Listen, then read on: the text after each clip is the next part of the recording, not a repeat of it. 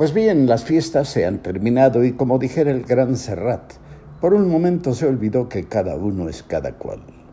Hay que desperezarse un poco, estirarse un poquito más. y bueno, volver a la realidad. Aunque por cierto, y se los cuento de pasadita, hace días que ando en sueños ajenos. Es muy raro, como diría algún clásico. Sé que soy yo.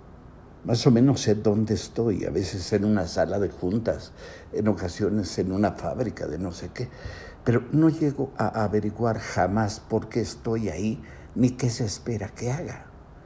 No estoy seguro de que los demás me vean o de que solo me estén soñando. Entonces no les hablo, no vaya a despertarlos. ¿Quién soy yo? Para no solamente meterse en los sueños ajenos, sino además impedir que lo sueñen sus legítimos dueños. Desde luego es desconcertante, porque también he estado en un almacén muy grande donde se comercia, pero no sé en qué ni a qué precio. No tendría sentido entonces regatear. Depende de cuánto quiera, me contestarían. ¿Cuánto quiera de qué? Preguntaría yo. No lo sé. Entonces, si no quiere negociar, ¿a qué vino? Pues no lo sé, ni siquiera sé si este es mi sueño. Pues cuando lo sepa me avisa, mientras tanto déjeme trabajar a mí, que se me va el tiempo. Y entonces cambia otra vez el escenario.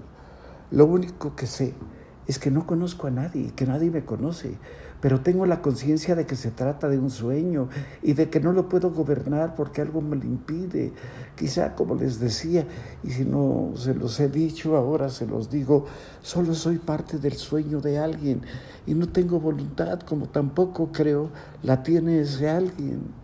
Y si todos fuéramos eso, solo un sueño, y si todo nuestro mundo, con su edad milenaria y sus maravillas y sus guerras, con sus habitantes y sus preocupaciones, con sus amores y sus lamentos, fuéramos solamente un pestañeo de alguien que sueña en otra galaxia, en otra estrella, en otro puntito de aquellos que vemos o nos imaginamos en una noche estrellada, o si el nuestro fuera un mundo en proyecto la ocurrencia que ha tenido en alguna playa remota en la distancia y en el tiempo un Dios niño que nos ha construido como los niños juegan a hacer castillos en la arena y nos destruirá, como en el cuento de Mark Twain, cuando su madre le llame a comer, ven a comer, ven a comer, que vengas a comer.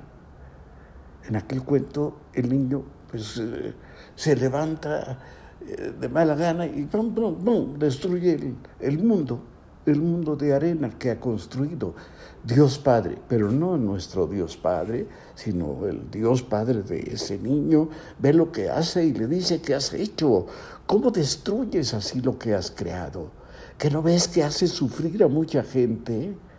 Y el niño responde, pues no, no importa, mañana construyo otro igual. Pero en fin ya llegaron los Reyes Magos. Y a mí me trajeron sueños, muchos sueños. Aunque son sueños ajenos, tiene usted razón, es la verdad.